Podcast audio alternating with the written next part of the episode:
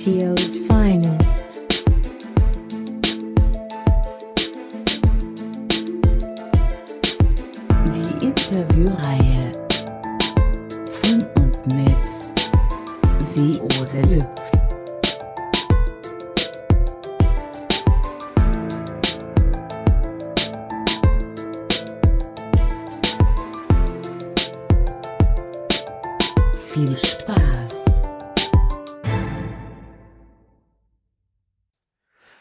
Lieben, herzlich willkommen zur 25. Sendung SEOs Finest. Genau, 25 Monate SEOs Finest, das heißt, ich mache diese Sendung schon über zwei Jahre. Ganz schön unglaublich, muss ich sagen. Hätte gar nicht gedacht, dass es äh, so lange geht. Wollte es eigentlich nur so als kleines Hobbyprojekt machen. Wollte es zwischendurch sogar irgendwie aufgeben, weil ich keine Zeit und Lust mehr hatte, dachte ich. Habe dann aber so viel positives Feedback bekommen und jetzt geht es natürlich weiter. Auch 2014 wird es also viele Sendungen von SEOs Finest geben. Hoffe ich jedenfalls, solange mir die Gäste und die Themen dann nicht ausgehen. Genau, bei mir in der Sendung heute wieder ein, ein absoluter Kracher sozusagen. Ja, ich freue mich, dass, er, dass er Zeit und Lust hat, heute dabei zu sein.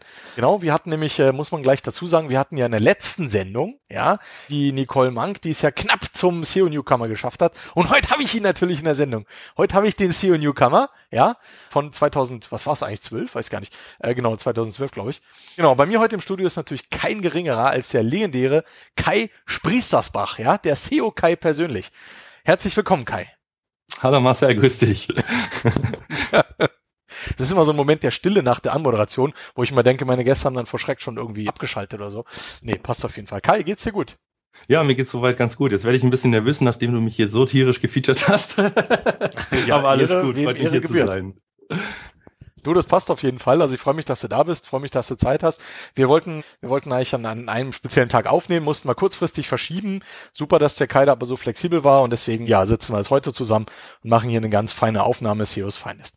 Wir wollen natürlich ganz viel wissen über den Kai, was er so gemacht hat, was er, ja, genau, wie er quasi zum Thema gekommen ist, was er noch vorhat. Vor allem, was ihn privat auch so treibt, was er für spannende Projekte vielleicht so hat. Also da werden wir heute viel hoffentlich darüber erfahren. Und äh, wie gesagt, freue ich mich, dass er da ist. Kai, wir legen einfach los. Du weißt, wie immer, wer die Sendung kennt, weiß, ich habe immer den Xing-Lebenslauf von meinem Gast auf. Das muss ich auch, weil ich weiß ja nicht, wo die Leute zum Beispiel zur Schule gegangen sind oder, oder Ja. halt was sie studiert haben oder so, ja. Von daher auch wieder so der Klassiker. Wie hat der kleine, der kleine Bub, ja, der kleine Kai, wie ist der zum ersten Computer quasi gekommen?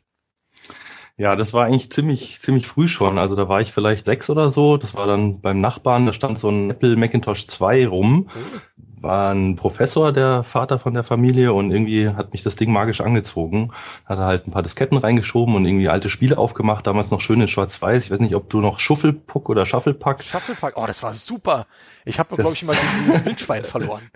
Ja, genau. Und da gab es auch den, der ganz schnell und irgendwie jeden, jeden Puck wieder zurückgebracht hat. Und Richtig. das war so richtig. mein, mein allererster Moment hier mit dieser Maus und ich fand das so faszinierend. Du schiebst die Maus rüber und dieses Kärtchen auf dem Bildschirm bewegt sich so, wie du die Maus schiebst und irgendwie, das war gleich so, hat mich erwischt und ja, dann ging es auch relativ schnell so über die klassischen Konsolen. Also mein Vater hat mir dann irgendwann einen Atari 2600 geschenkt. Der war gebraucht, also mit irgendwie vier Joysticks, wovon drei schon kaputt waren. Da war Decathlon dabei, dann wusste ich auch gleich, warum die Joysticks alle kaputt waren. Ich weiß nicht, kennst du auch noch Decathlon auf dem Atari? Da muss man immer so hin und her nackeln. Umso schneller man hin und her wackelt, desto schneller läuft der Ja, richtig. Läufer. Das, ja, das kenne ich noch von, von irgendwie, keine Ahnung, C64 gab es ja auch, Summer Games, Genau, da gab's Winter Games, wie sie alle heißen. 500, C64, Atari 2600, das war so quasi der Einstieg. Also ich komme klassisch über die Spiele zum Computer, ging dann natürlich auch weiter mit, mit NES, Super Nintendo, so alles, was man so bei Kumpels halt immer mal gespielt hat. Bei schönem Wetter waren wir immer draußen beim Fußballspielen, bei schlechtem Wetter dann eher drin und haben halt an den Konsolen gedaddelt. Okay. War immer was ganz Besonderes, wenn wir dann mal an den PC durften, weiß ich auch noch von meinem besten Freund damals, war dann, oh, der Vater ist zu Hause, wir können mal fragen, ob wir an den PC dürfen. War dann irgendwie so eine Riesenkiste, haben wir dann Commander Keen gespielt oder, oder Stunt. Ich weiß nicht, ob du das noch kennst, da konnte man so Rennstrecken bauen, die dann hinterher fahren. Das war richtig cool. Ja, das hieß äh, Stunt Car Racer. Genau, Stunt Car Racer, genau. Ob ich das noch kenne, hallo. Ich weiß Ja. nur, dass es Stunt hieß, weil du musstest immer CD Games, CD Stunt, Stunt eingeben. das war dann auch gleich so der allererste Kontakt zur, zur DOS-Kommandozeile. Okay. Ja, das war echt eine schöne Zeit. Also da muss ich total grinsen, wenn ich dran denke. Und, und irgendwann habe ich dann meinen eigenen ersten Rechner gekriegt. Das war so ein Pentium 100 von Phobis damals noch. Kennst du wahrscheinlich auch die Riesenkette, die mittlerweile, glaube ich, nicht mehr existiert. und mit einer sagenhafter 1 Gigabyte Festplatte und dann gleich mal mit DVD, CD-ROM-Laufwerk und, und Soundkarte ja. aufgerüstet und so richtig Multimedia, wow. ja, das war eine schöne Zeit. Okay, da warst du logischerweise dann aber nicht mehr sechs, sondern wie alt warst du denn da? Uh, Pentium 100, das müsste 93 gewesen sein, oder? Könnte das hinkommen? Da war ich so 11, 12 rum, irgendwie so um den Dreh. Okay, haben deine Eltern dir den Rechner gekauft? Ja, also da habe ich natürlich lange, lange hingebettelt. Ja. Und irgendwann ist Vati dann mit mir zum äh, Vorbus gefahren. Also das war damals noch im Karstadt oder Kaufhof am Hauptbahnhof in München. Ja, und dann durfte ich mir den aussuchen. Also das war ein riesengroßes Highlight in meinem Leben. Das war auch der einzige Rechner, den mir meine Eltern gekauft haben. Okay, cool. Also ich kann mich auf jeden Fall auch dran erinnern, Phobis, also ich komme ja aus Berlin und da gibt's, da gab's halt Phobis und Escom. Ja, Escom halt gab's auch in der Schillerstraße. Genau, das waren diese genau, Riesenketten. Die großen und da habe ich dann auch meinen ersten, meinen ersten PC quasi bekommen und den musste ich dann von meinem Taschengeld, habe ich ihn gefühlt 100 Jahre abbezahlt. Aber das Coole war halt, dass der, der, der Rechner und die Tastatur waren schwarz. Oh. Ja? Und das war ein Unikat damals und da war ich natürlich der, der Held, ja, bei allen, die einen Computer hatten. In diesem Standard beige ja. war ich der Held. Und das Ding hat 3000 Mark gekostet, das weiß ich noch. Ja. ja, das weiß ich auch noch. Meiner hat auch so um die 3000 Mark gekostet. War damals eine unvorstellbare Summe. Richtig. Ich habe meinem Vater natürlich auch eingeredet vorher, dass er den irgendwie beruflich braucht, weil bald kommt ja das mit dem Computer und von daher war es ein bisschen leicht, ihn zu überzeugen. Aber die nächsten gefühlten zehn Jahre ist mein komplettes Taschengeld immer für Computer draufgegangen. Da wurde wieder aufgerüstet und da musste die neue Grafikkarte her und also das war schon ein teures Hobby damals. Wie sich das gehört. Ja, eine ne, Frage. Also, naja, nicht schlecht. Finde ich aber gut, dass du dann durchgezogen hast. Und wenn man jetzt heute sieht, was du ja quasi beruflich machst oder was, ich sag mal, was aus dir geworden ist, ja, da kann der Papa ja auch stolz drauf sein, ne? Dass der Bur damals schön den Computer sich gewünscht hat. Hat er genau richtig gemacht, anstatt die Modelleisenbahn. Auf jeden Fall. Im Nachhinein war es eine gute Investition. okay, sehr schön. Ja, wie ging's weiter? Also dann hast du den PC quasi gehabt und damit dann gespielt oder wie ging's weiter? Ja, genau. Also erstmal war so, es war ganz kurz nach dem Launch von Windows 95, da war dann erstmal Windows irgendwie kennenlernen und halt so, ja, was man halt damals so gemacht hat, die Windows-Spielchen und mal in Paint irgendwas gemalt, viel noch gezockt, das war halt alles noch auf DOS damals, so Windows-Spiele gab's ja noch nicht so richtig groß, mhm. war so Duke Nukem äh, 3D-Ära, da kann ich mich auch noch dran erinnern, als ob es gestern war, wie ich das in der Schillerstraße gekauft habe. Beziehungsweise ich musste jemanden auf der Straße fragen, ob er es mir kauft, weil es gibt es natürlich nur ab 18 unter der Ladentheke. Ei, ei, ei. und ja, ich war damals noch offline, muss ich dazu sagen. Da war das mit dem Internet ja gerade erst so ganz am Anfang. Da sind wir dann immer ins Siemens Forum in München gefahren. Da konnte man dann umsonst online gehen und auch auf einem Laserdrucker kostenlos ausdrucken. Das war auch voll das Highlight und dann immer ein Riesenpack Disketten mitgeschleppt und alles runtergeladen, auf Disketten kopiert und zu Hause wieder ausgepackt. Die Hälfte des Ketten war dann natürlich voller Viren irgendwann. Okay. Von dem ewigen Hin und Her, aber so halt irgendwie in dieses Spiel, ganz spielerisch in das Thema reingekommen ja, dann immer mehr mit den Rechnern auseinandergesetzt, also wirklich so forschen, Try and Error. Irgendwann habe ich mir dann mal ein 56K-Modem geholt mhm. und bin in das RivalNet gegangen. Äh, das war so ein ja, lokaler Mailbox-Dienst im Endeffekt, wo man sich mit einer Münchner Nummer eingewählt hat und war dann halt mit einer eigenen Software, mit einem eigenen Client, so einer Art Intranet und konnte da halt so ja zocken, chatten, Dateien tauschen. Also ja, so ein bisschen kleines Mini-Internet irgendwie. Ja. Genau, und dann kurze Zeit später ging das Riesenthema mit AOL los, mit Boris Becker und so weiter. Das kennst du ja auch noch, wo man an jeder Ecke die Freiminuten-CDs hinterhergeworfen bekommen hat.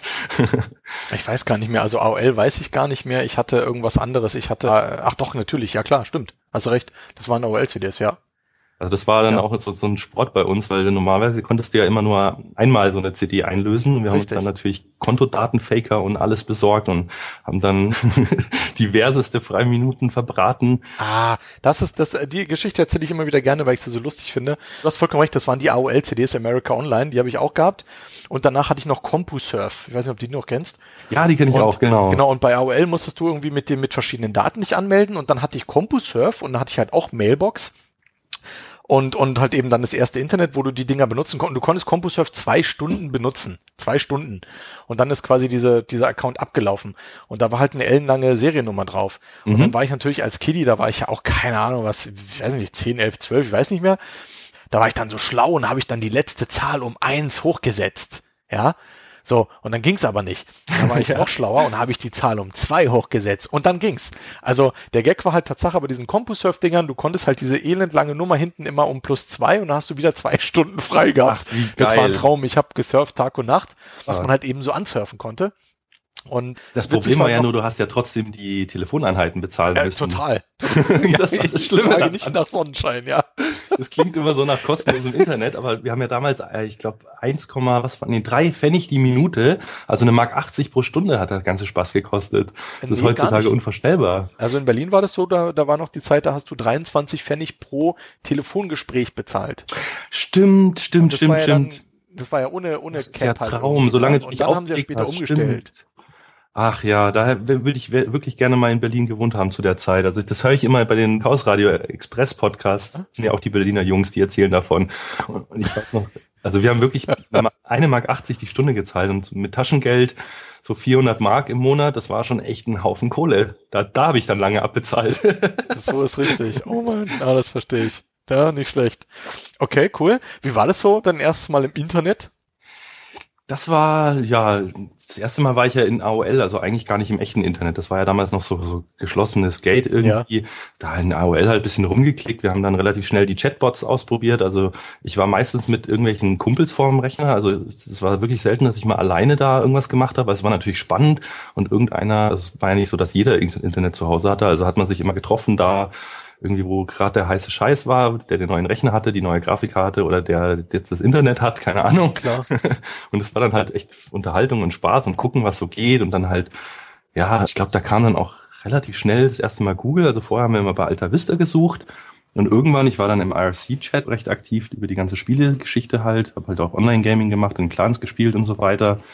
Und irgendwann hat dann einer gemeint, ah, guck doch mal hier, google.com, da kannst du suchen oder ich weiß nicht mehr, was er geschrieben hatte. Und Mhm. das war wirklich das erste Mal und seitdem habe ich auch nie wieder eine andere Suchmaschine benutzt. Also es war echt krass. Es war vom ersten Moment an so viel besser als alles, was ich kannte an Suchen.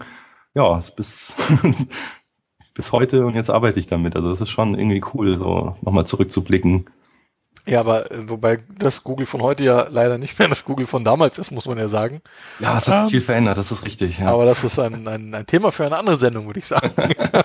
genau. Also ich war viel mit Fireball unterwegs, wenn du die noch kennst. Die kannte ich auch, die waren, glaube ich, mit Web.de hatten die irgendwie so eine Kooperation, da wurden die einem immer untergeschoben. Aber ich fand irgendwie Alta Vista damals cool und dann eben, wie gesagt, nach Google gab es nichts anderes mehr, was irgendwie mich auch nur annähernd so zufrieden gemacht hat in dem, was ich gesucht habe. Ja, Ja, kein Bedarf zu wechseln. okay. Ja, cool. Super, klasse. Ging's weiter? Ja, es war dann immer noch eine spielerische Auseinandersetzung mit dem ganzen Thema. Ich habe dann irgendwie, ja, wie gesagt, mit dem Online-Gaming und, und was richtig cool war zu der Zeit, da gab es ein, ein Startup in München, die Streamgate AG, und die haben das erste Mal DSL angeboten. Mhm. Und da hast du für, was hat das damals gekostet? Ich glaube 69 Mark oder so. Also es war bezahlbar für damals. Ich habe einen 640 D-Mark-Job damals, was heute diese 450 Euro-Jobs sind, habe ich Ja. damals gemacht im Supermarkt in der Kasse. Und dann konnte ich mir das gut leisten und hatte einen 3 Megabit synchronen DSL-Anschluss, also 3 Mbit hoch und runter. Okay. Das müsste so 99 oder 98 gewesen sein, was unvorstellbar ist jetzt im Vergleich zu dem 65, äh, 56k Modem vorher. Richtig. Und da habe ich dann auch ziemlich schnell angefangen mit ja, Musik und Filmen tauschen und Ah. naja, Dateien verschieben und was man halt so kennt. Mit Privatkopien sichern meinst du natürlich. genau, Privatkopien Ja, im Internet auslagern, weil die Festplatte zu klein war und so. Sehr gut. Ähm, das war richtig cool. Also auch ein Top-Ping für Zocken, wer das noch kennt irgendwie, da ist ja die Antwortzeit immer so toll, wenn man, sagen wir mal, schneller dran ist. Ja. Und dann auch so erste Webseiten gebaut. Da habe ich dann ganz klassisch irgendwie, wie es viele gemacht haben, mit so GeoCities und Tripbot und, und Accor, Home Accor irgendwie angefangen. Mir bei Gulli.com, auch liebe Grüße an den Gulli an der Stelle. Der hatte so, so Skripte auf Gulli.com, da konntest du den JavaScript irgendwie einbinden in deine Seite und dann war die Werbung weg, weil normalerweise bei Tripod und so war doch immer Werbung in der Seite, wenn es Mhm, kostenlos ja. war. Und das war dann total cool, kostenloses Hosting ohne Werbung. Gab es eine Zeit lang auch bei, bei freedoms.de, hat zu Free. City, Free City gehört, sogar DE-Domains umsonst.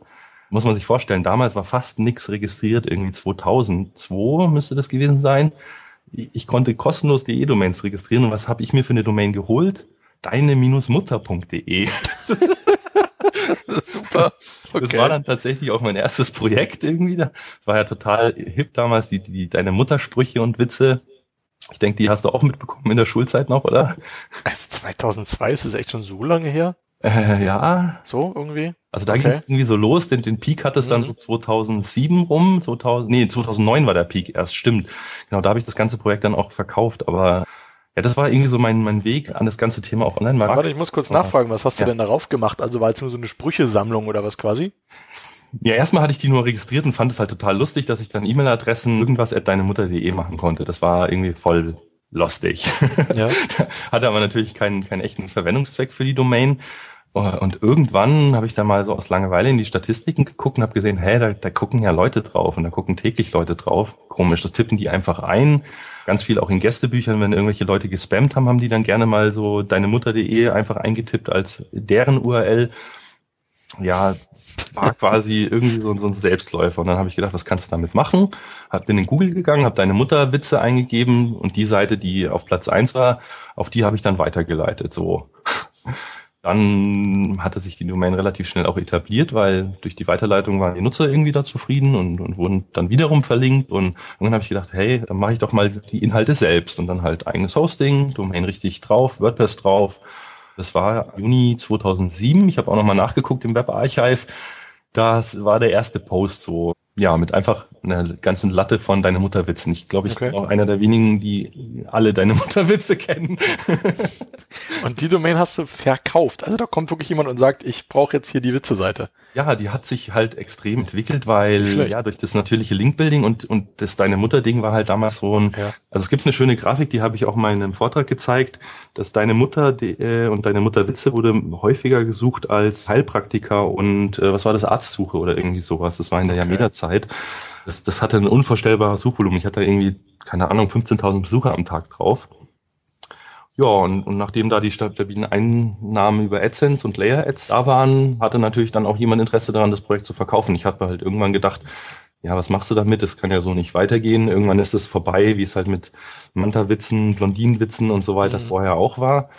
Ja, und habe es dann eigentlich jetzt in der Nachbetrachtung zum richtigen Zeitpunkt verkauft, bevor das Thema halt interessant wurde. Ja. Verrätst du uns, was du dafür bekommen hast?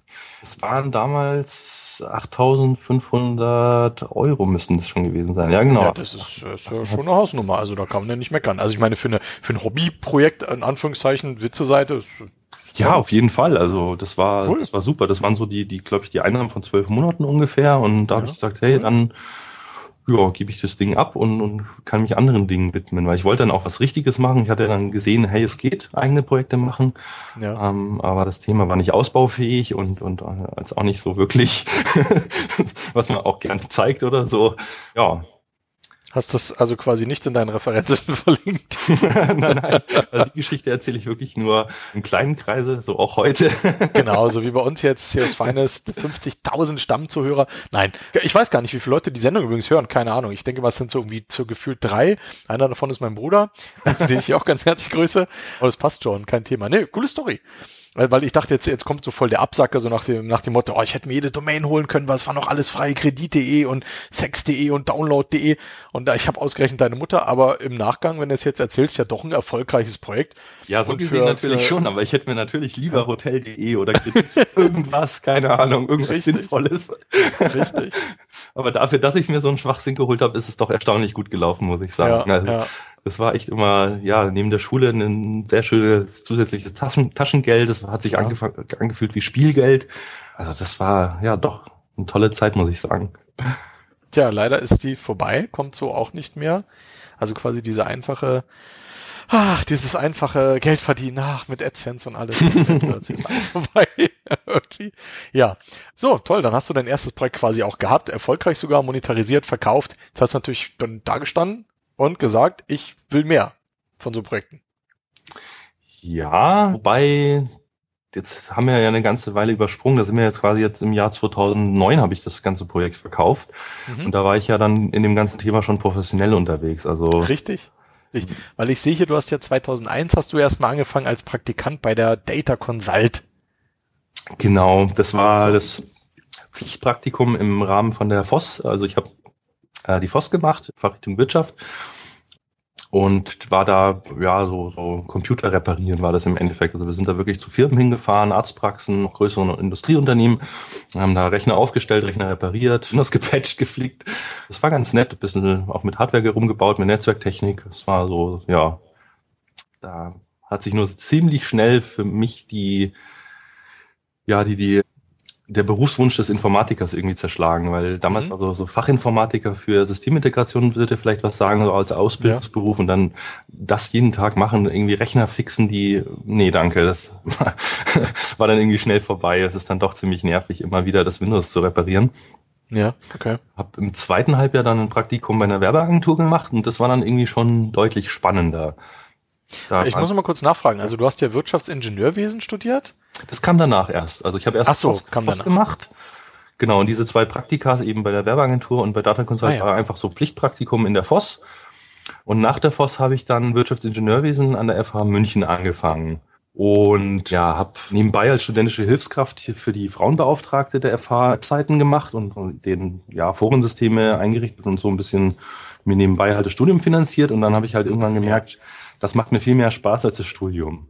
Weil das war halt mein Ingenieurwesen, ganz viel Physik, Statik, Mathe, so richtig heftig. Habe ich einfach gemerkt, das ist es nicht. Ja, und da ich das ganze Internetthema und, und Rechner und alles mich eh schon so fasziniert hat und dann habe ich gesehen, oh, damit kann man ja auch Geld verdienen, also sowohl privat dann eben mit den Projekten als auch ja bei der da irgendwie als Webentwickler. Ich gedacht, dann, dann mach doch was in der Richtung wollte aber dann auch nicht mit einem abgeschlossenen, äh, mit einem abgebrochenen Studium irgendwie ins Berufsleben starten, weil, ja, kennst du es ja vielleicht auch von Mutti und Vati hier, lernen was Gescheites, Junge. Ja. man braucht eine Ausbildung, man braucht irgendeinen Wisch.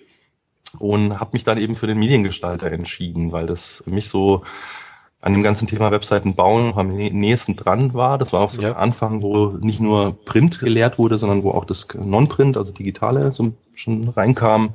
Also da waren wirklich auch so HTML, CSS, Photoshop, Dreamweaver, so die Geschichten, Flash, State of the Art, sag ich mal. Ja, und dann habe ich da eben meine Ausbildung gemacht bei einer kleinen Multimedia-Agentur, die es auch noch gibt. Ja, genau, die gibt's immer noch. Und ja, bin da halt so in das ganze Thema Content-Management-System HTML, CSS reingerutscht. Wir haben da ziemlich viel Typo 3 gebaut. Mhm. Ja, einiges in Flash-Entwicklungen hatte ich gemacht. Da habe ich auch dann ziemlich viel programmiert mit ActionScript. Okay war da so die Allround-Waffe, wenn es um, um Umsetzung irgendwie ging. Wir hatten einen Grafiker, der hat die Layouts gemacht und ich habe das Ganze dann immer ja in den Browser gebracht sozusagen. Genau. Ja, cool.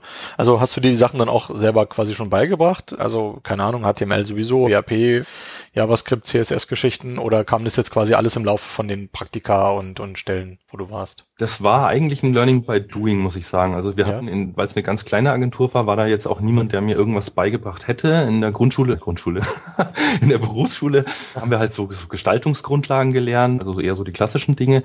Aber wirklich alles, was jetzt irgendwie berufsrelevant war, habe ich mir selbst beigebracht. Also mit Self-HTML und, und CSS Garden oder wie die ganzen alten CSS-Seiten hießen oder Mediengestalter ja. Info, ein sehr tolles Forum, wo man einfach auch Fragen stellen konnte. Da waren immer nette Leute, die haben einem geholfen.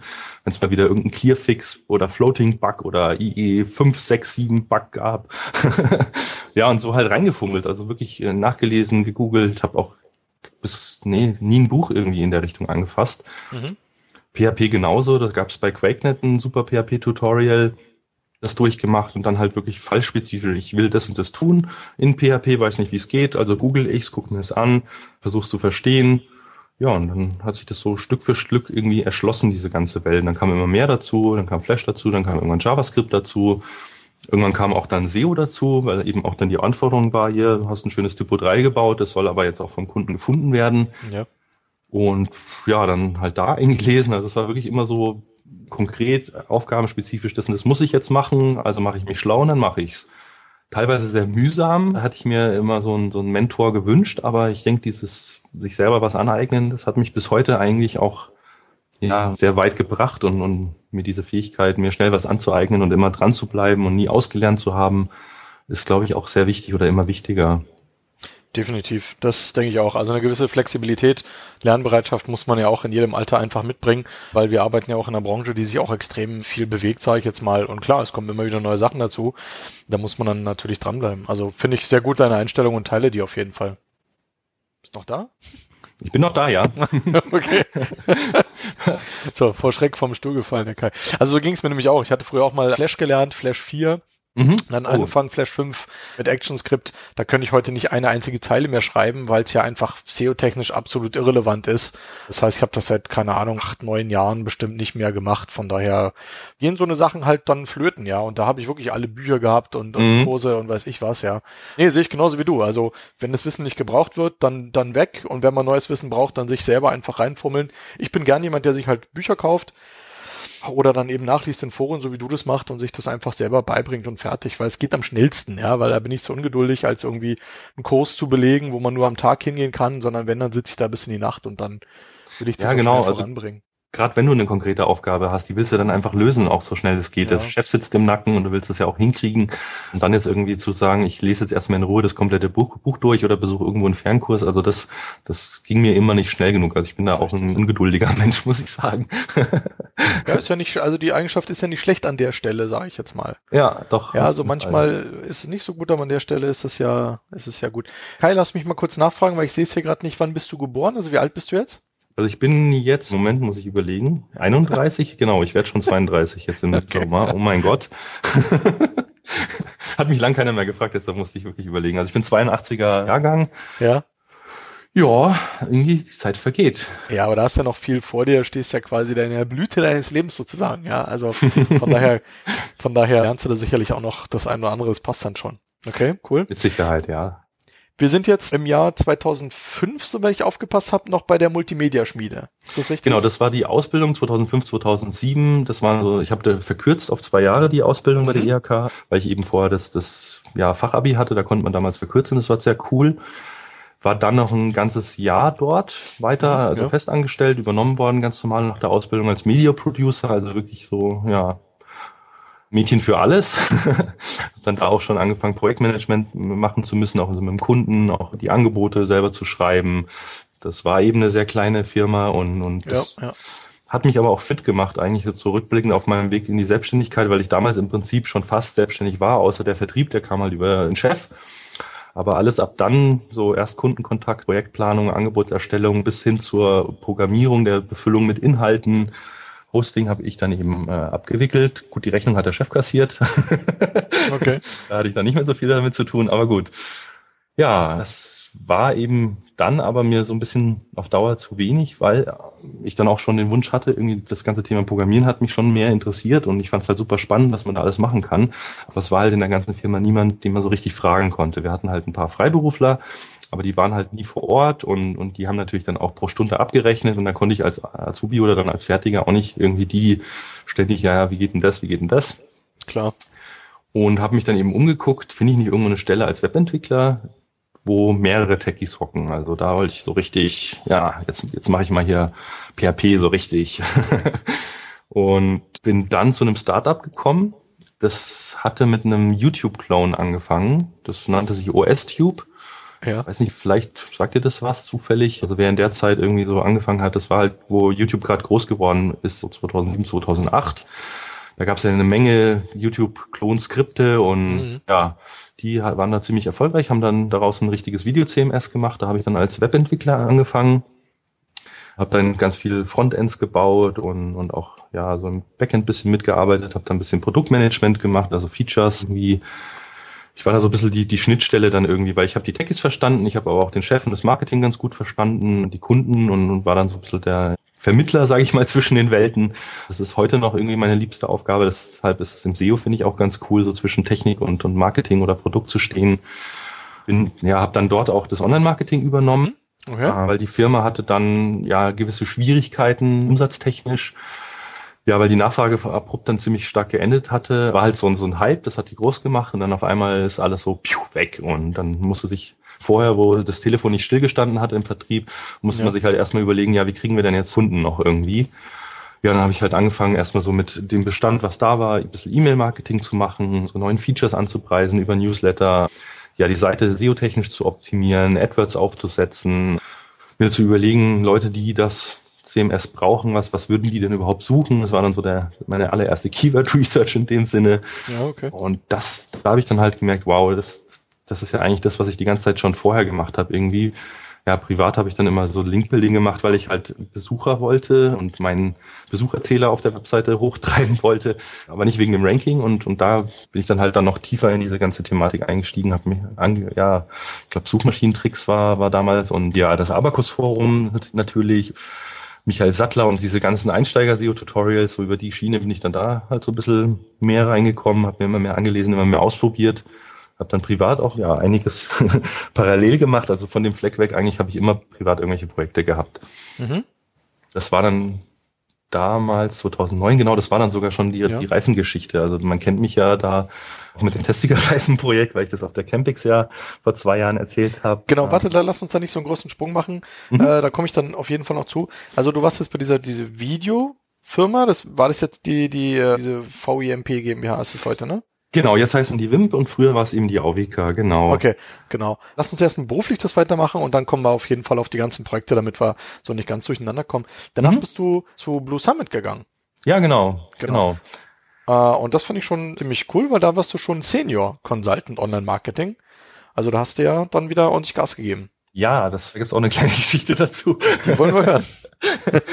Das, also ich habe einfach gemerkt bei Wim oder der Auvika damals, dass es, das Online-Marketing einfach halt das Ding ist. Da hat sich alles zusammengefügt. Ich meine, die ganze Technik, da war ich fit, wie die ganzen Webseiten funktionieren. Das SEO hatte ich mir irgendwie angelesen, mir hat das Marketing Spaß gemacht ja. und ich wollte einfach mal wissen, wo stehe ich mit meinem SEO-Know-how? Kann ich da irgendwie mit einem Vollzeit-SEO irgendwie mithalten? Und nachdem es dann, ja, deshalb heißt hier eben heute auch nicht mehr Auvika, sondern die WIMP ist die Nachfolgegesellschaft. Die Auvika ist dann tatsächlich in die Insolvenz gegangen, war dann in Kurzarbeit mhm. und hatte auch so richtig Panik, weil ich war, ja, das war mein zweites Jahr nach der Ausbildung, wo ich quasi Angestellter war und dann erstmal Gott, oh Gott, Job weg und so. Habe ich mich umgeguckt, was gibt's denn in der Richtung? Ja, und die Blue Summit war, ich 500 Meter von meinem damaligen Wohnort entfernt. Ah, okay. Und ein guter Kumpel hat da CA gemacht. Und der hat dann gemeint, ach ja, hier, wir suchen SEOs, hast du nicht Lust vorbeizukommen? Ja, und dann bin ich einfach mal zu Blue Summit gegangen und irgendwie vom Fleck weg hat mir das da gut gefallen. Hab den Christian Stanzi kennengelernt, den, den Head of SEO. Ganz liebe Grüße auch an der Stelle. Genau, und dann bin ich dort eben als damals noch Online-Marketing Consultant eingestiegen. Hab dann gleich ziemlich große Kunden, ja, aufs Auge gedrückt bekommen, sage ich mal, weil die hatten damals einen super Vertrieb, aber konnten nicht schnell genug mit dem Personal hinterherwachsen. Also das war richtig ja, Vollgas geben und, und die mhm. sind ja bis heute rasant gewachsen. Und genau, dann kam der Lufthansa-Pitch, der wurde ja gewonnen und dann kam irgendwann die Frage, wie viele Senior Consultants könnt ihr uns denn garantieren? Und ja, dann sind halt sind wir halt zu Seniors geworden. Okay. Nicht schlecht. weil, weil vorher halt bis auf den Chef irgendwie alles nur Online-Marketing-Consultants waren. Ist ja oft so in, in einer kleinen Agentur, aber durch das Wachstum und so weiter, ja, bin ich dann da halt irgendwie ein Level gleich mit aufgestiegen. Das war auch ganz schön. Hat aber im Prinzip auch dem, dem, sag ich mal, dem Arbeitsprofil entstanden, entsprochen, weil mhm. ja direkt mit Kundenverantwortung, ich war ganz viel auf Pitches unterwegs mit Vertrieb ja. und also da bin ich schon ziemlich, ziemlich schnell reingewachsen. Das war so von 0 auf 100 irgendwie.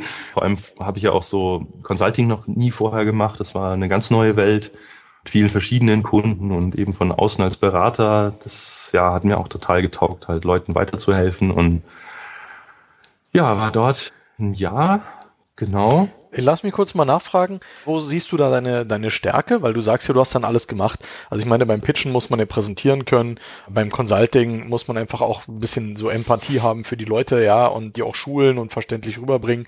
Mhm. In der Technik muss man dann fachlich einfach sehr gut sein und da sein Ding machen und nicht alles taugt ja jedem, ja. Also wo hast du dich da am, am meisten wohlgefühlt?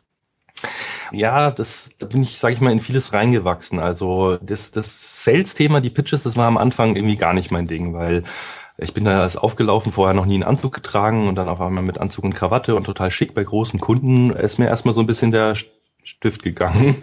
Mhm. und ja, vor allem dann auch so eine Firma zu repräsentieren. Also das, ja. da habe ich es heute leichter, wenn ich heute als Selbstständiger irgendwo hinkomme, da bin ich ich und, und da fühle ich mich wohl und ich denke mir, ich bin halt so und wenn es demjenigen nicht passt, dann ist es sein Problem so ein bisschen. Also natürlich nicht ganz so extrem, aber ja, ja. damals in dieser Situation so eine, so eine große Company zu vertreten, das, da war ich schon sehr angespannt und deshalb waren die Pitches jetzt nicht mein Lieblingsding. Ich wollte halt immer den Leuten helfen. Also ich bin da so ein, ja, ich helfe einfach gerne, erkläre gerne und das, das fanden die Kunden halt immer super, weil da bin ich sehr nah dran und, und höre zu, verstehe, was die wollen, kann ihnen auch das so erklären, dass sie es verstehen also das ist so die Richtung, wo ich eigentlich meinen Schwerpunkt habe. Deshalb, ja, das wirst du dann auch im weiteren Verlauf gleich noch sehen, geht es immer mehr in diese Richtung. Ja, im Vertrieb muss man halt auch manchmal einfach auch eine Sau sein. Also richtig gute Vertriebler, ja. Ja. Sind dann halt auch mal aufs Geld aus, sage ich mal. Kommt natürlich auch mal drauf an, ja nicht den, den, Kunden anlügen oder irgendwas verkaufen, was man nicht halten kann. Aber es ist schon so ein bisschen viel auf Show einfach. Und das, das, das ist nicht so mein Ding. Also ich bin da eher bodenständig, ehrlich, direkt mit den Leuten, sage ihnen, was Sache ist. Ja, genau. Dann okay. war es nur so, dass meine Freundin dann schwer krank geworden ist, während ich dort oh. bei Blue Summit war. Und deshalb musste ich dann diesen Job aufgeben, mehr oder weniger. Ja, sonst weiß ich nicht, wie lange ich dann ansonsten noch da geblieben wäre. Kann ich echt schwer, schwer sagen. Also das war dann eine ziemlich heftige Zeit. Die lag insgesamt, glaube ich, ein halbes Jahr im Koma und ja, war, war ziemlich okay. äh, kompliziert, sage ich mal, alles. Geht's ihr heute wieder besser?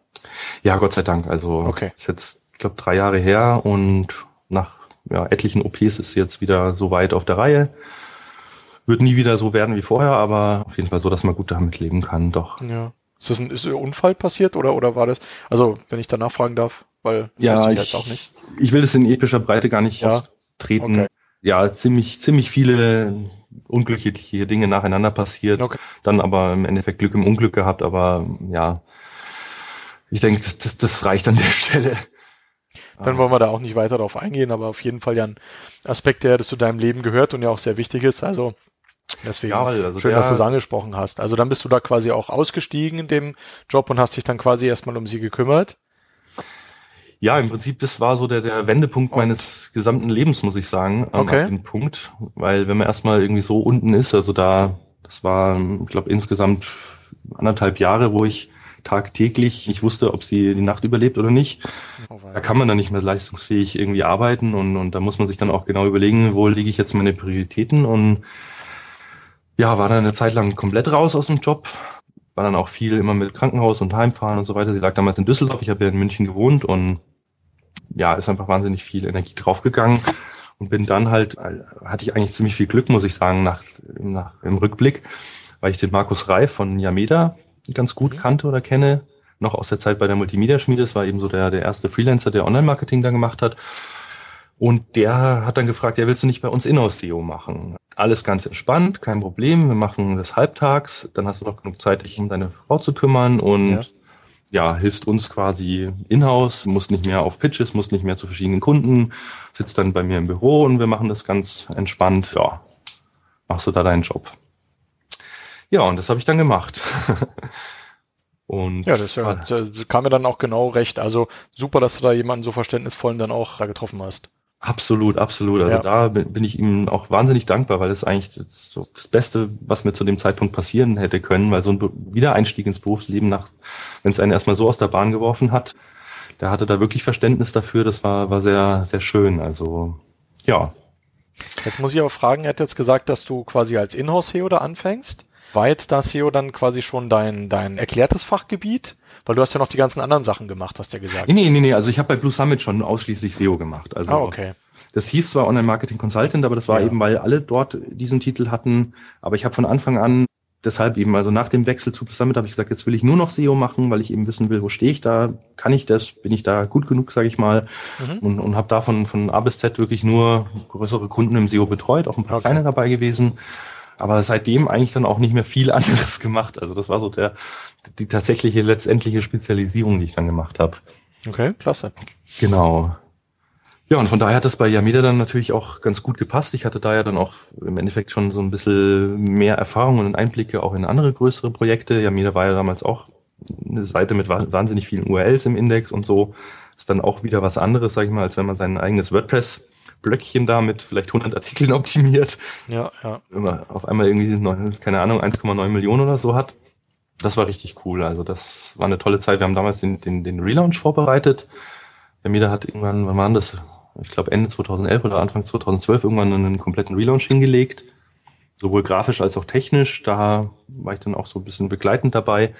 Natürlich nur punktuell, wie gesagt, durch die Halbtagsregelung und, und eben der Vorgesetzte, der Markus, der Online-Marketing-Manager und einer auch der, der Mitgründer von Yameda, ist auch ein fantastischer SEO und hat da auch sehr viel in die Wege geleitet. Deshalb stehen die auch heute äh, so exzellent da, muss man sagen. Mhm. Genau. Ja, genau. war dann irgendwann auch klar, ja, so das Inhouse-Ding. Also ich hatte mich da auch dann wieder ganz gut gefangen. Freundin ging's besser. Wir wollten dann auch aus München weggehen, damit sie so ein bisschen näher bei ihrer Familie ist. Ja. Und dann war halt klar, ja gut, das ganze Ding geht nicht weiter, was mache ich nun? Und da war dann einfach, ja, mache ich mich halt selbstständig, weil wenn ich nicht mehr in München bin, mit Festanstellung in unserer Gegend, wird es ein bisschen schwierig. Du hast ja vorhin schon gefragt, Kollenberg, wo ist denn das? Wo wohnst denn du da? Ja, richtig. Also ich bin hier wirklich ziemlich dörflich mit zweieinhalbtausend Einwohnern zwischen Würzburg und Schaffenburg. Eben, was ist das Unterfranken? Genau, im Unterfränkischen. Mhm. Ja. Hier gibt's halt groß keine Firmen irgendwie, wo man da als Inhouse-SEO arbeiten kann und Agenturen auch nicht. Da müsste ich immer bis nach Frankfurt fahren oder Darmstadt oder ja, deshalb war der, der, die Selbstständigkeit eigentlich so das beste Modell. Ja, und dann habe ich mich dann einfach halt selbstständig gemacht als Berater, hatte ja schon den seokai.com Blog eine lange Zeit laufen, da waren auch Ja. gute Rankings vorhanden. Von daher war das ein schöner Start, auch von, vom Fleck weg hatte ich mir irgendwie schon so ein bisschen einen Namen gemacht, hatte auch schon Kundenanfragen da und das war dann ja eine sehr schöne, flexible Lösung zu arbeiten und trotzdem eben bei meiner Frau zu sein und hier zu sein. Genau. Das hat alles gleich gut geklappt, ja. Also die Selbstständigkeit, Tatsache.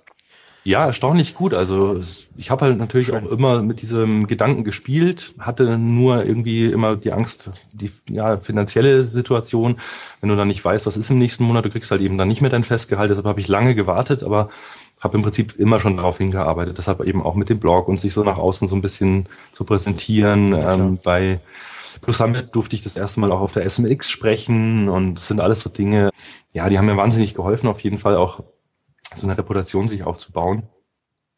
Ja, und von daher war das erste Jahr Selbstständigkeit ja komplett ausgebucht. Also ich hatte nie die Situation, dass ich gedacht habe, oh je, wo kriege ich denn jetzt den nächsten Kunden her? Äh, Ganz im Gegenteil.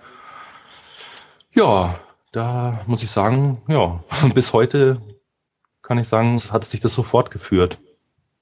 Jetzt muss man sagen, du bist ja mit äh, SEO Kai gestartet, beziehungsweise mit der Suchkraft GmbH. Das kam später. Also da war dann schon selbstständig. Mhm. Und da, das letzten Monate in München, da hatte, war, war ich in der Bürogemeinschaft damals. Die Wohnung in München war zu klein, als dass man da noch hätte sagen können, ich mache noch mein Büro. Und Ja. ich wollte auch nicht nur von Privatwohnung aus arbeiten, weil ja, dann ist die Trennung immer extrem schwierig. Dann arbeitest du irgendwie immer, aber nie richtig. Und ja, war dann eben eine, in einer Bürogemeinschaft mit zwei Kollegen und da haben wir gesagt, komm, lass uns doch mal was machen, dieser Bereich lokalen Marketings, also wirklich Local SEO für kleine Kunden, da gibt's doch eigentlich nichts Richtiges. Ja, haben dann eben die Suchkraft zusammen gegründet Mhm. mit der Vision, zu einem vernünftigen Preis ein gutes Produkt anzubieten, um ja kleine Metzger, Ärzte und, und alle, die halt wirklich auf lokal angewiesen sind, Fahrschulen klar. und so weiter, ihnen ein gutes Produkt zu, ja, zu bieten. Ähm, aber dann du, durch den Wegzug aus München eben war das halt dann immer schwieriger im Gründerteam und so weiter. Ich war dann irgendwie raus und ja, das, das Vertriebsthema, daran ist es dann letztlich auch gescheitert. Wir hatten keinen wirklichen Vertriebler in dem Sinne, der, der richtig ausgegangen wäre und den Kunden das verkauft hätte. Ich war es halt gewohnt irgendwie, dass die Leute zu mir kommen und mich fragen. Ja, Und, klar, äh, naja. wir wollten jetzt auch nicht Unsummen an, an Geld in die Hand nehmen und da reinstecken. Und ja, dann bin ich dann auch als Gesellschafter ausgestiegen nach einem Jahr und habe mich einfach auf mein Ding wieder konzentriert, weil ja, das Consulting bei größeren Kunden, bei technisch aufwendigeren Projekten hat mir eh mehr Spaß gemacht, als so diese immer wieder gleich Places aufsetzen, Branchenbucheinträge, bisschen hier, bisschen da. Da muss man halt, glaube ich, viel automatisieren und viel mit, mit einfachen, günstigen Arbeitskräften, dass das überhaupt skaliert und sich rechnet. Weil die Kunden in dem Markt, die haben einfach nicht das Geld oder, oder wollen es nicht Ja. ausgeben. Sie sehen den Mehrwert nicht so wirklich. Ja, war, war ein schwieriges Geschäft, aber da gibt's ja einige andere auch, die das versucht haben, manche erfolgreich, manche nicht. Ist nicht ganz einfach gewesen. Aber war eine super Erfahrung. Also allein mal zu gründen, ja, das doch war, war sehr, sehr interessant auf jeden Fall im Nachhinein. Definitiv, da gebe ich dir vollkommen recht. Dann bist du, ich überspringe jetzt mal die, dein, deine Referentensachen. Da Mhm. kommen wir nämlich danach noch zu. Da müssen wir auf jeden Fall noch drüber reden. Wir gehen jetzt noch die restlichen Stationen von dem Lebenslauf durch. Du hast extrem viel gemacht, muss ich sagen. Also auch viel Spannendes. ja. Weil als nächstes finde ich super klasse, Head of SEO bei der SEO Ratio GbR. Ja, ja. finde ich auch total cool. SEO Ratio, vom Zeithammel, den wir auch ganz lieb grüßen, auch ein ganz lieber, ganz lieber Freund von mir und den Kollegen, den ich ganz doll schätze, ja. Äh, wie bist du denn zu SEO Ratio gekommen? das wusste ich gar nicht. Ja, das ist auch, ja, da steckt weniger dahinter im Endeffekt. Ich kenne äh, den Tom schon ziemlich lange, wir mögen uns Ja. sehr, ähm, auch Timo, sein Kompagnon. Ja, genau. gerade jetzt über die Konferenzen und wir haben auch zusammen unser, ja, unsere Black Hat-Konferenz gemacht und, und ja. irgendwie gab es da immer schon einen Austausch und einen Draht und, und irgendwann die SEO Ratio ist ja auch eine recht kleine Agentur, die haben ein eigenes Tool, die SEO Ratio Tools und da hatten sie zu viele Anfragen, als dass sie die noch hätten bewältigen können und haben sie mich einfach gefragt, ob ich da nicht ein bisschen ja den einen oder anderen Kunden mit raten möchte und mhm damit das Ganze natürlich nach außen her passt, bin ich dann eben Head of SEO geworden von einer Firma, die im Prinzip aus zwei Inhabern und dem Head of SEO besteht. richtig, richtig. Ja, aber das ist doch okay, das passt ja. Von daher bin ich das bis heute. Also wir machen da auch viel. Da läuft ja ein, ein reger Austausch in beide Richtungen. Wir unterstützen uns, wenn es Fragen sind, treffen uns regelmäßig, sind dann auch bei der, Toolentwicklung so ein bisschen beteiligt als Beta-Tester oder als ich wünsche dir Features. Was brauchen wir denn noch? Was können wir denn da noch machen? Das ist eine sehr schöne Sache. Also doch, die, die Jungs mag ich furchtbar gerne und werde sie dann, glaube ich, auch nächste Woche wieder sehen und natürlich dann auch auf der Campix wieder. Also das, ja, ist dann so die, die Position des Head of SEO. Klingt natürlich fantastisch. Finde ich gut auf jeden Fall. So. Okay, das machst du quasi heute dann immer noch, das ist klar. Und äh, jetzt bist du aber, wie gesagt, noch Inhaber von der Search One, die mhm. für mich vorher immer die SEO Kai einfach war. Also ich kannte genau. die SEO Kai. Und dann habe ich das halt irgendwann mitbekommen, so, oh, neues Logo und neue Seite, hey, gefällt mir. Und jetzt, warum dieser, dieser Schritt, also weg vom SEO Kai? Ja, ich weiß nicht, wie SEO Kai auf dich wirkt, aber das ist ja dann doch eher, es ist, war halt ein persönlicher Blog. Ich habe ja. SEO Kai mir in dem Sinne in der, in der SEO-Szene irgendwie so einen Ruf gemacht, dann mit meinem Longtail-Tool und mit dem Blog und. Genau, genau. Aber bei Kunden, die nicht in dieser Blase oder in dieser Welt sind, hatte ich immer das Gefühl, dass es ein bisschen komisch ankommt.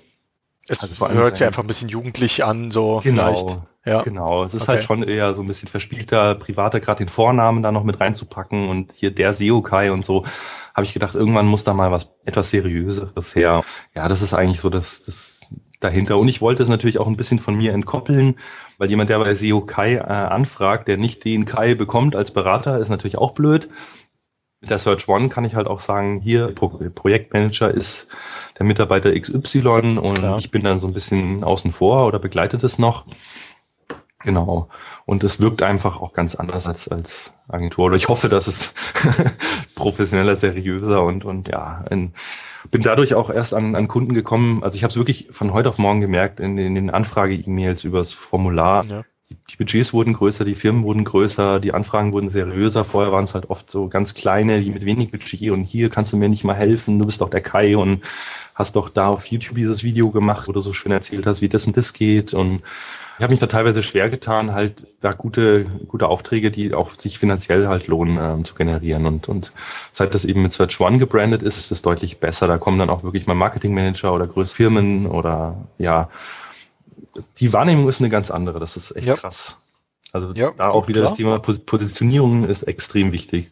Wirklich, ja. Genau, außerdem gefällt mir Search One sehr, sehr gut.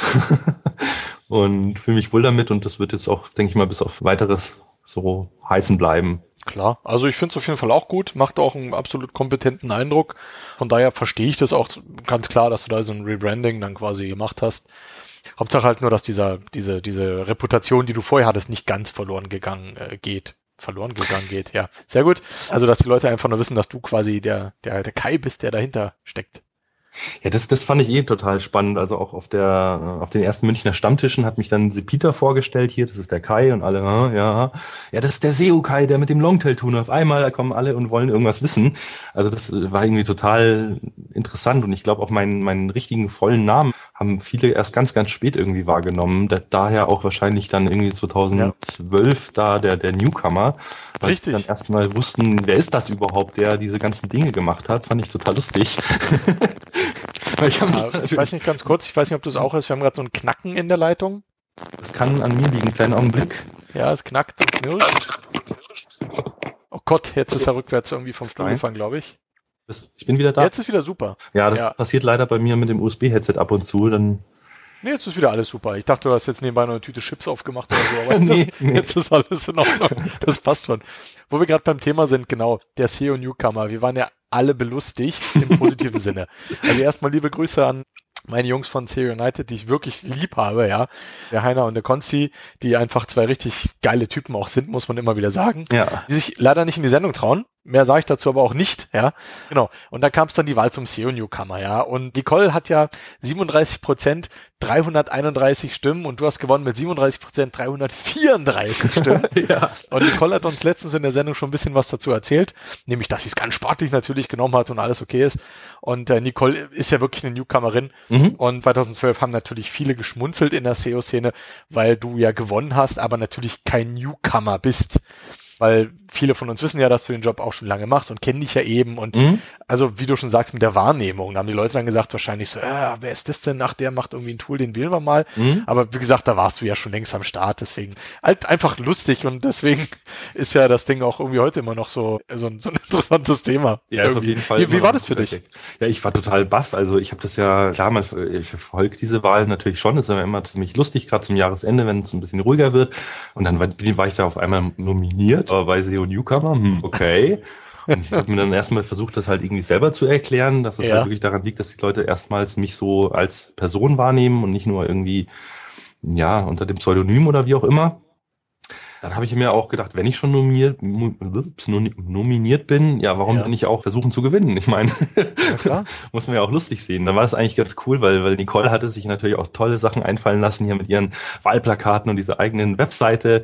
Ich habe dann irgendwann auch, weil ich das so cool fand, angefangen, ihre Seite zu scheren und zu sagen, unterstützt sie doch ein bisschen. Das hat sie dann, glaube ich, ziemlich gefreut. Dann hat sie angefangen, mich zu, zu featuren. Und da war das halt so ein, so ein lustiges Kopf-an-Kopf-Rennen irgendwie. Na klar. Und wir haben das beide mit, mit viel Humor genommen. Umso cooler fand ich es dann echt am, am Schluss, dass wir beide den ersten Platz gemacht haben, weil wegen irgendwie drei oder vier Stimmen mehr, äh, was soll's. Richtig. Nee, war, war total lustig. Also, und ich meine, ich find's schade, den Badge kann ich mir so schlecht irgendwie in den Blog kleben, wenn Kunden das sehen, Newcomer 2012, hm, wie lange macht denn der schon SEO? Aber ist auf jeden Fall eine, eine coole Story, auf jeden Fall. Ja, ja, da hast du recht. Also ich fand super lustig. Gab's da eigentlich, gibt's da eigentlich irgendwas? Nee, da gibt's keinen Preis Nee, oder so. nee, Also ein Badge nee. sagst Also- du gerade gibt's, ja. Außer den Badge und die, die Ehre und, ja, nee.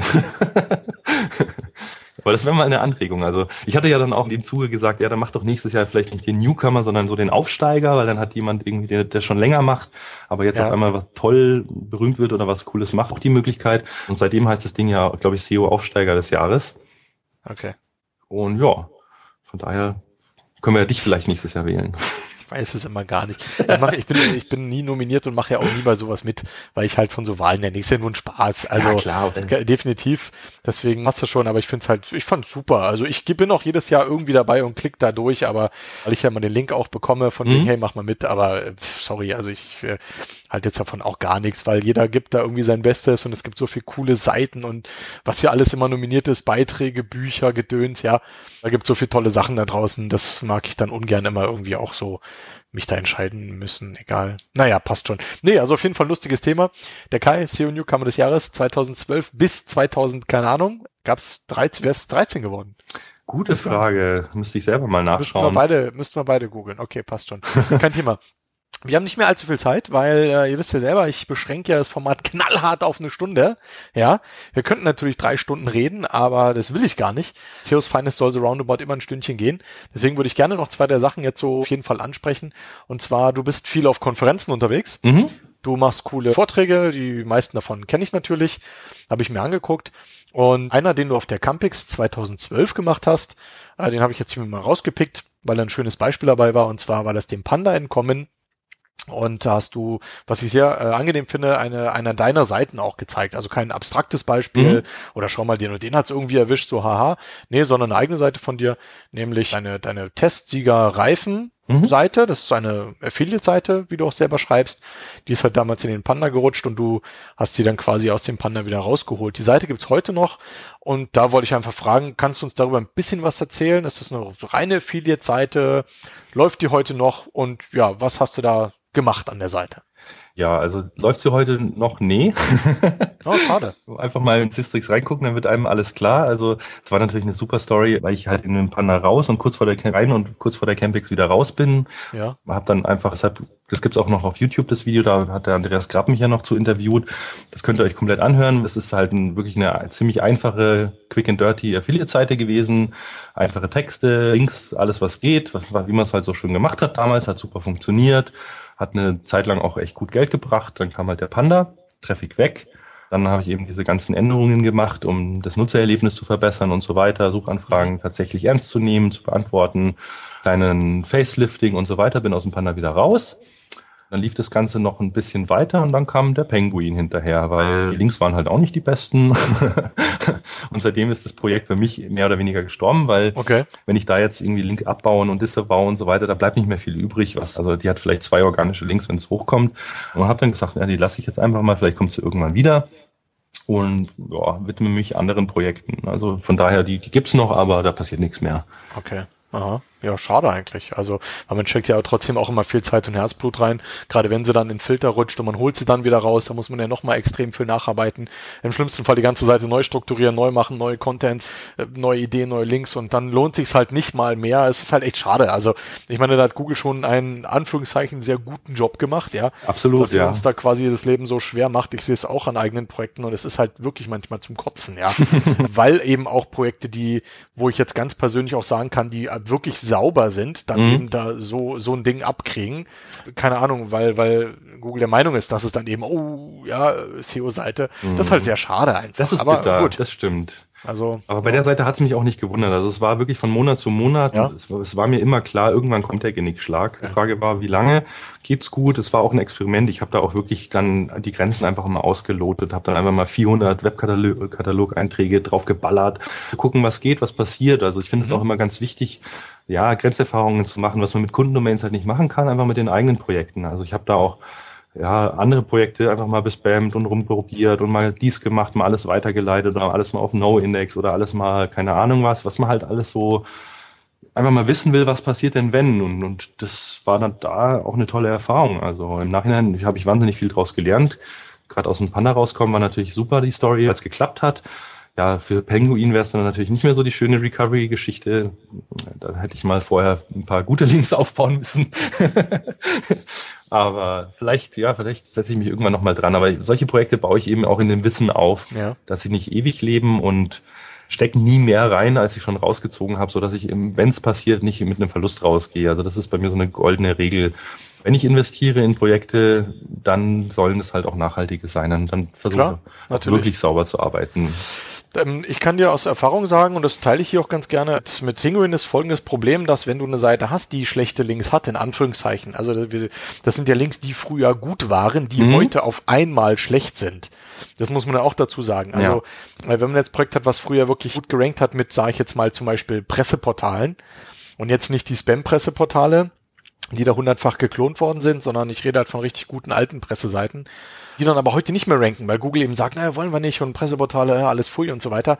Dann, äh, da kannst du, kann ich dir aus Erfahrung sagen, neue Links aufbauen, wie du willst, weil du hast ja trotzdem noch diese alten schlechten. Das heißt, du kommst aus dem Pinguin einfach nicht raus, ja. Das ist was, was ich festgestellt habe, was super ärgerlich ist, ja. Und dann kannst Ja. du eine Domain wirklich nur noch umziehen und quasi von vorne anfangen, was dann wieder funktioniert. Also es macht echt nicht wirklich Spaß, muss man ganz ehrlich sagen.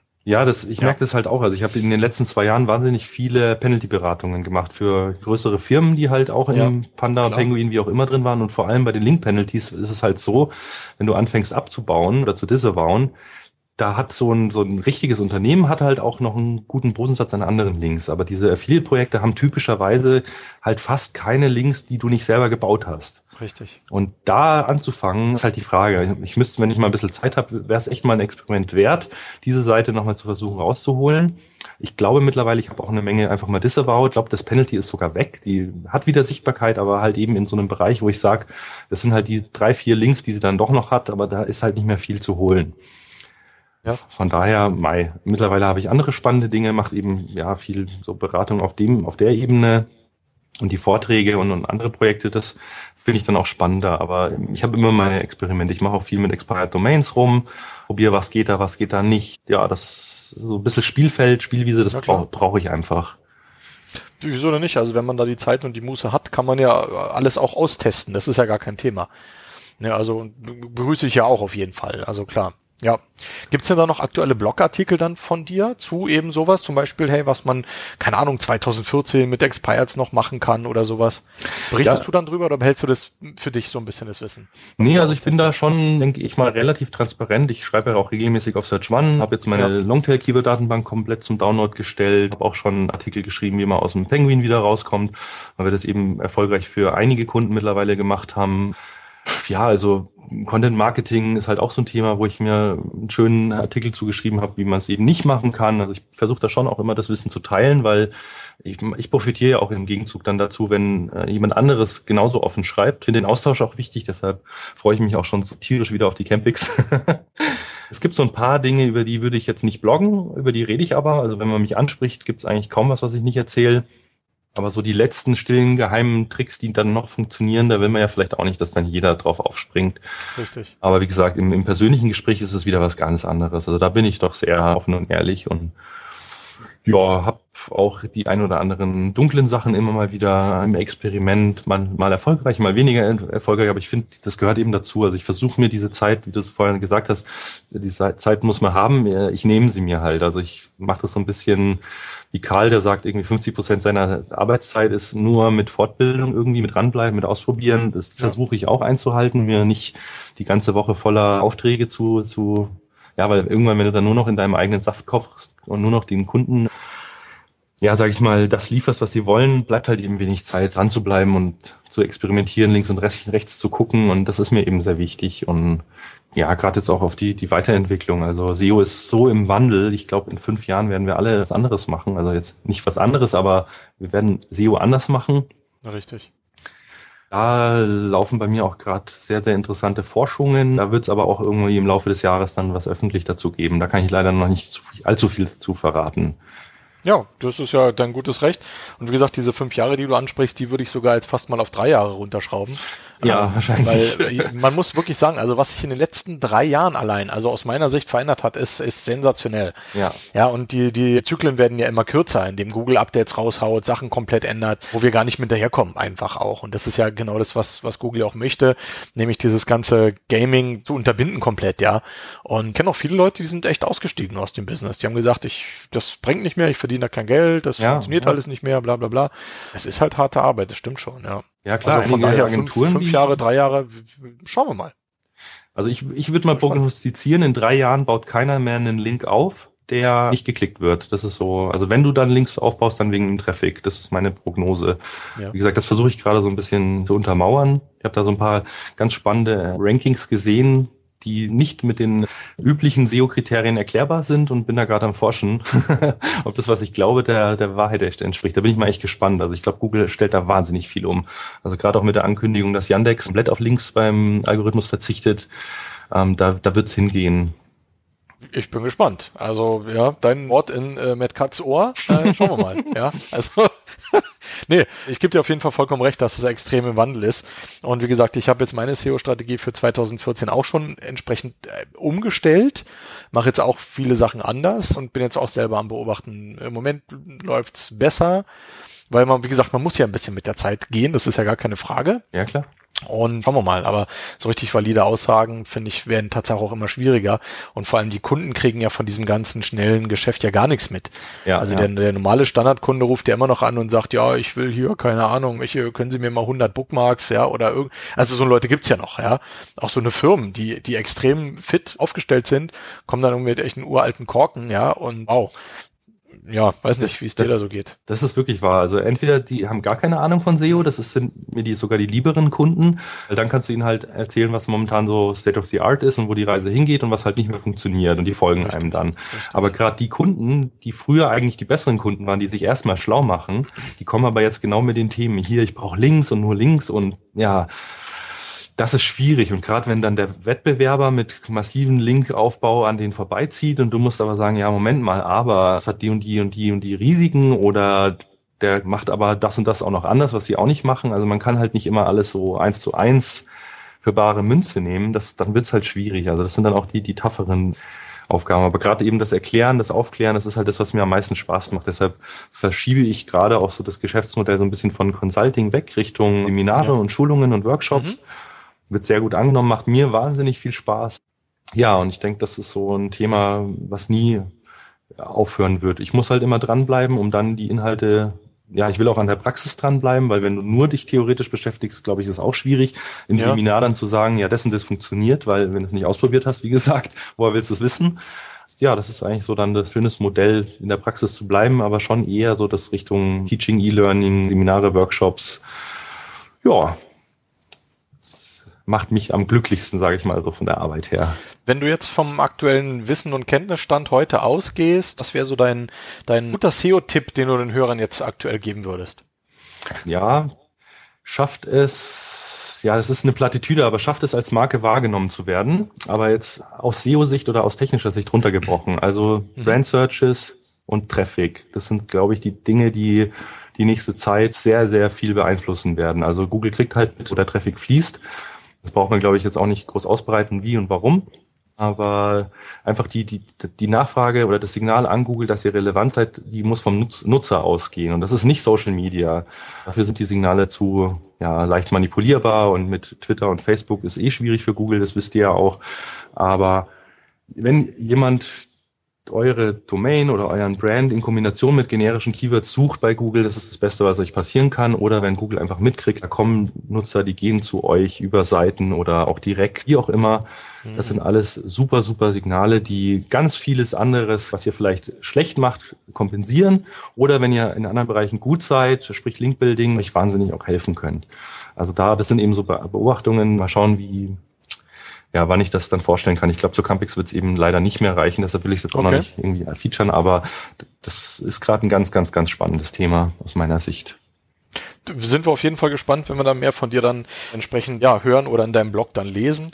Zum Thema Hören, und damit kommen wir dann auch langsam zum Ende der Sendung. Du bist ja noch viel auf Konferenzen unterwegs, also so kenne ich dich ja eigentlich auch, mhm. dass du extrem viel unterwegs bist als Speaker. Wir sehen uns beim nächsten Mal ja dann auf der Campix, genau.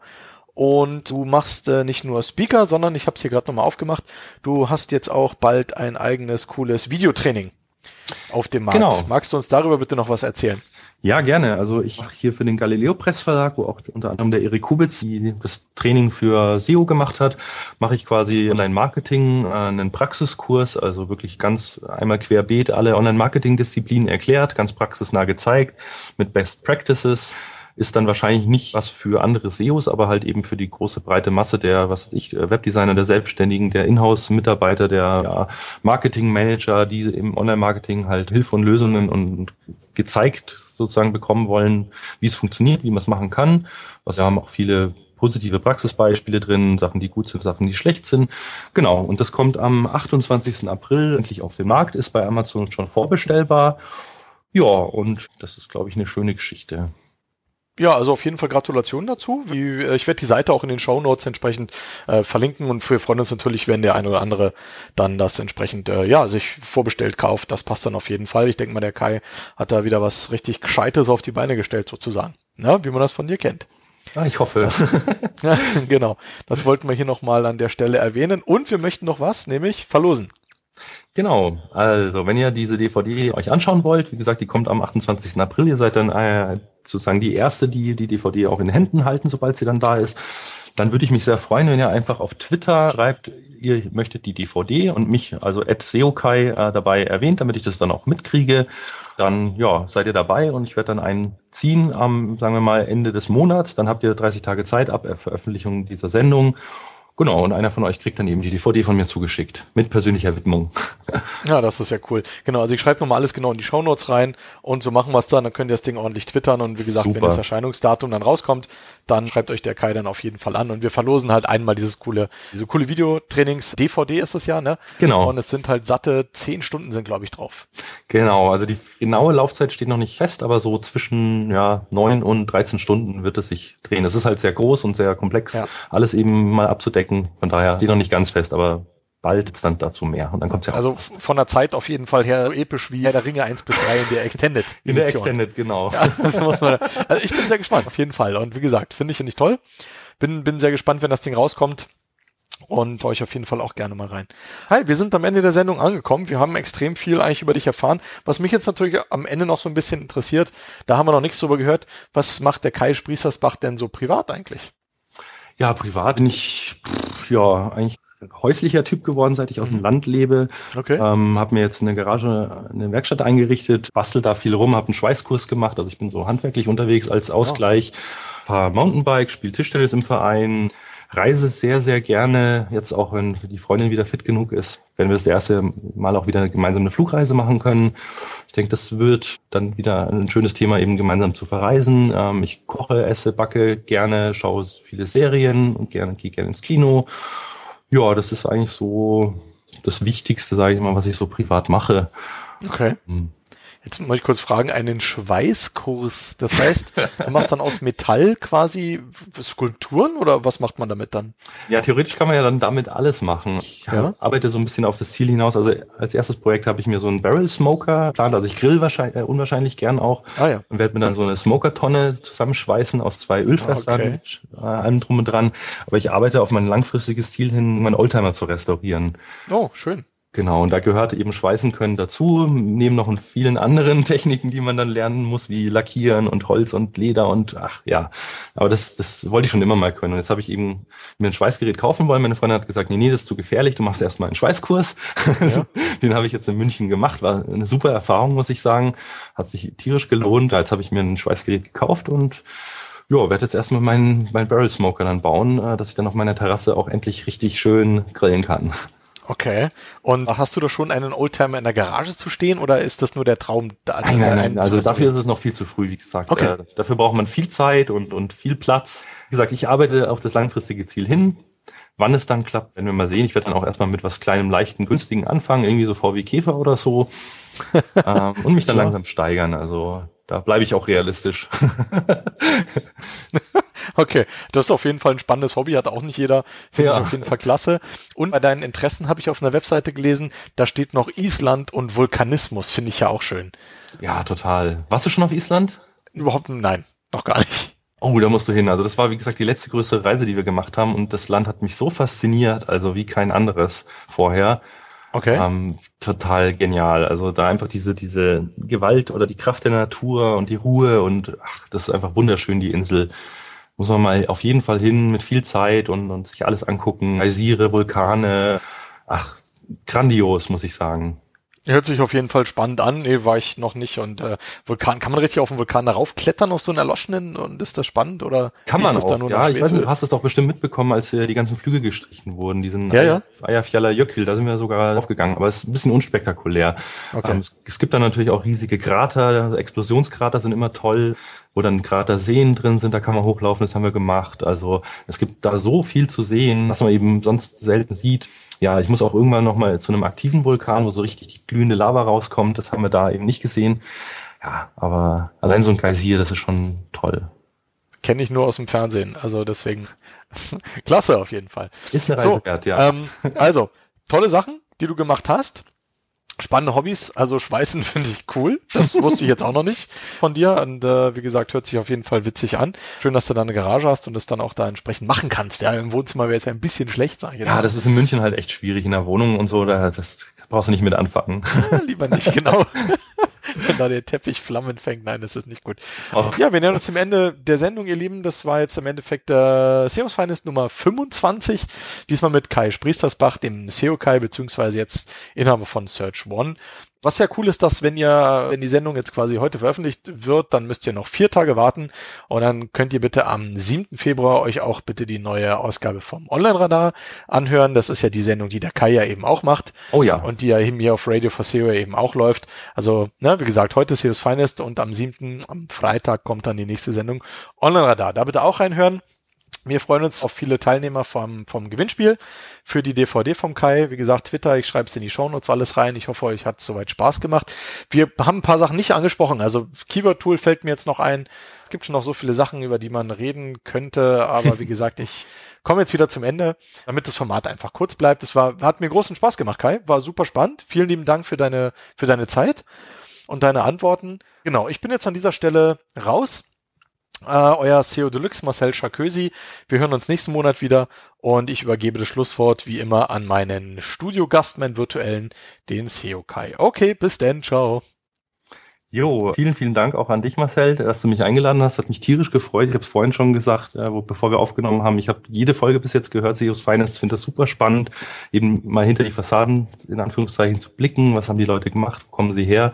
Umso mehr hat es mir heute Spaß gemacht, das auch mal aus meiner Sicht erzählen zu dürfen. Ja, vielen Dank fürs Zuhören. Ich freue mich auch auf Campix. Wie gesagt, wenn ihr was wissen wollt, was wir heute nicht besprechen wollen, sprecht mich einfach an.